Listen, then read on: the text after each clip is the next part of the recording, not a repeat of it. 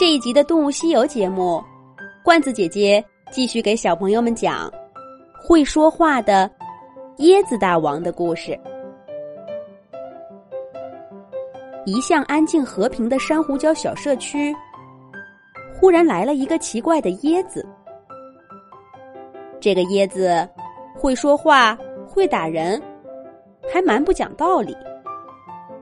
见到吃的就抢。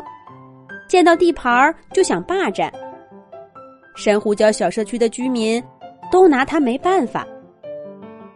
最后，大家只好拨通了兔兔宫殿的警报，请月宫小兔兔和小老鼠糖糖来帮忙。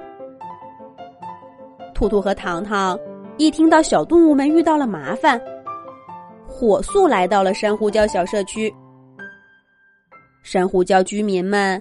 现在都挤在珊瑚礁的边缘，小丑鱼宝宝们哭着喊饿，神仙鱼和小鲶鱼也肚子咕咕叫。小老鼠糖糖赶紧给他们拿了些魔法草莓糖，先填饱肚子。小丑鱼夫妇带着兔兔和糖糖游到了珊瑚礁附近。指了指珊瑚礁底部的大椰子，悄悄地说：“就是他，把整个珊瑚礁都霸占了，还打了大家。你看，我身上这就是给他打的。”小丑鱼爸爸说着，扭过身体，给兔兔和糖糖看了看自己肿起来的胸鳍。兔兔、糖糖。让小丑鱼夫妇退到一边儿。他们俩来到了椰子附近。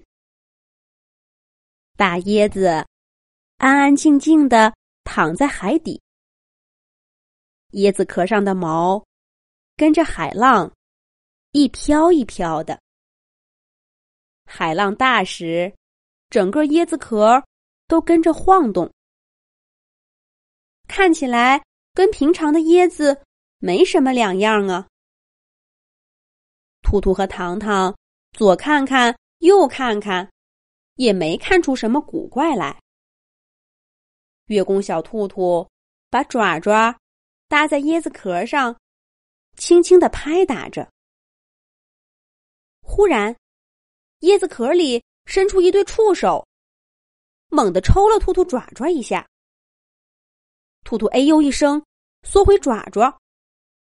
糖糖也吓了一跳，大椰子趁机从兔兔、糖糖中间闯出一条路，飞快的往前滚动。这回，兔兔、糖糖看清楚了，椰子壳底下也伸出了一对触手，踩着海底的沙石，跑得正起劲儿。月宫小兔兔大叫一声：“哪里走！”就飞奔了过去，可这大椰子跑得飞快，最后还滚进一堆椰子壳当中，不动了。这些椰子壳长得都一个样哪一个才是在珊瑚礁小社区捣鬼的椰子呢？这可难不倒动物神仙月宫小兔兔和小老鼠糖糖。糖糖在水底一坐，闭上眼睛，念了几句咒语。只见一个椰子慢慢的待不住了，往前滚了几步，被守在一边的月宫小兔兔抓了个正着。小兔兔得意的说道：“这下你跑不掉了吧？我倒要看看。”是什么妖怪，敢在我们面前耍阴谋诡计？可是当兔兔打开椰子壳，却看见里面缩着一只小小的章鱼。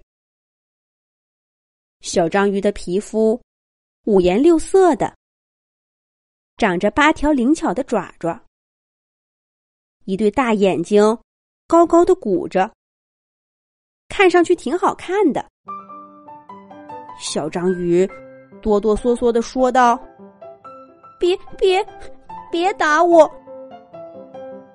他一边说，一边用眼角偷偷的瞄着兔兔和糖糖。趁他们不留神，小章鱼悄悄的从椰子里滑出来，准备跑路。不过这回，他的算盘可打错了。小章鱼刚刚从椰子壳里滑出来，就撞到一个方方正正的艳黄色小身体，正是气鼓鼓的盒子鱼。盒子鱼横在小章鱼面前说道：“哼，你想往哪儿跑？把事情说清楚之前。”你哪儿都别想去。小章鱼再看看别的方向，珊瑚礁小社区的居民都来了，跟兔兔糖糖一块儿，把自己周围围得水泄不通。小丑鱼、神仙鱼和小鲶鱼都摆动着胸鳍叫道：“对，把话说清楚，哪儿都不许去。”看来这下想跑是跑不了了。小章鱼只好认命的垂下了爪爪。小老鼠糖糖问道：“你就是什么准备霸占珊瑚礁小社区的椰子大王吗？”小章鱼缩着脑袋，可怜兮兮的回答说：“我我不是什么大王。”只不过，只不过，我捡到一个椰子，就就把自己藏进去了。我我我只是想用这个椰子保护自己，不被欺负。盒子鱼打断他，气哼哼的说：“那你为什么躲在椰子壳里欺负大家，把我们都赶走了？”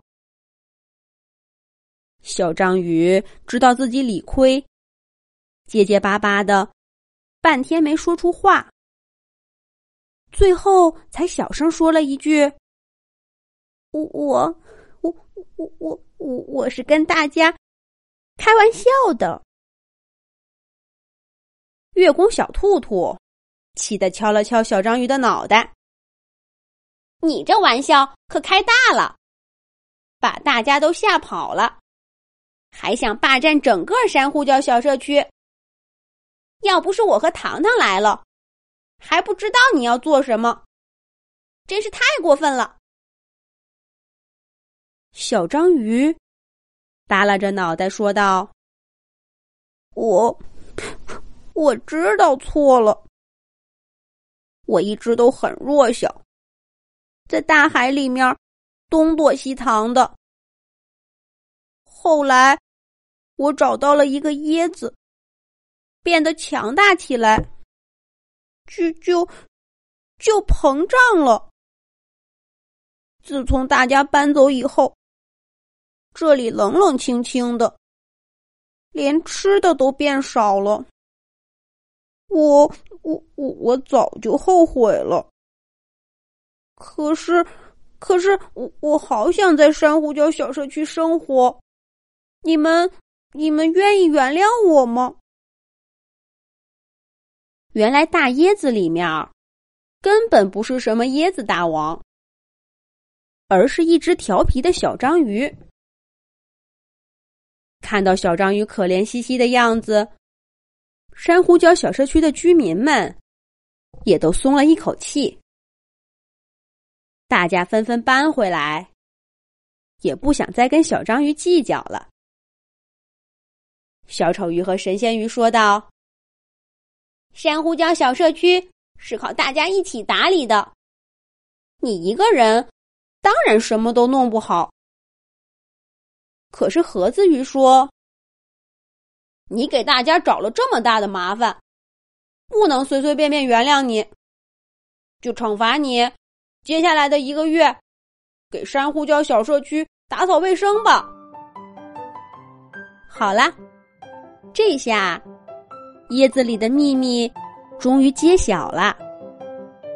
根本没有什么椰子大王，有的呀，只是爱搞恶作剧的小章鱼。兔兔和糖糖教育了小章鱼，也返回兔兔宫殿了。珊瑚礁小社区又恢复了往日的热闹。小章鱼还是躲在椰子壳里走来走去，不过。再也没有人怕它了。后来，越来越多的小章鱼学它的样子，把自己藏在椰子壳里。